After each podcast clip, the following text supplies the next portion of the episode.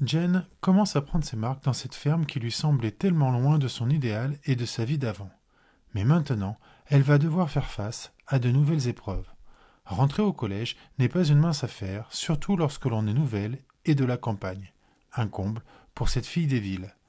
Elle devient vite la cible de la petite peste de Summer et a également du mal à trouver sa place au milieu de celles et ceux qui éprouvent leurs premiers émois amoureux. Alors, comme toujours, Lorsqu'elle en a besoin, la jeune fille se réfugie dans ses lectures et surtout dans ses dessins.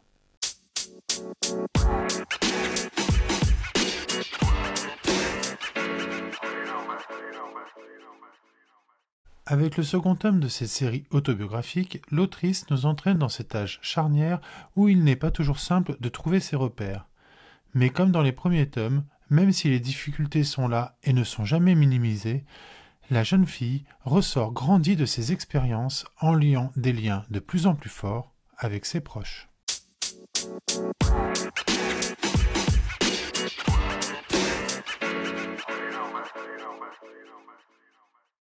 Même si cette série est plutôt orientée jeunesse, j'éprouve à chaque fois un immense plaisir à suivre les aventures de Jen.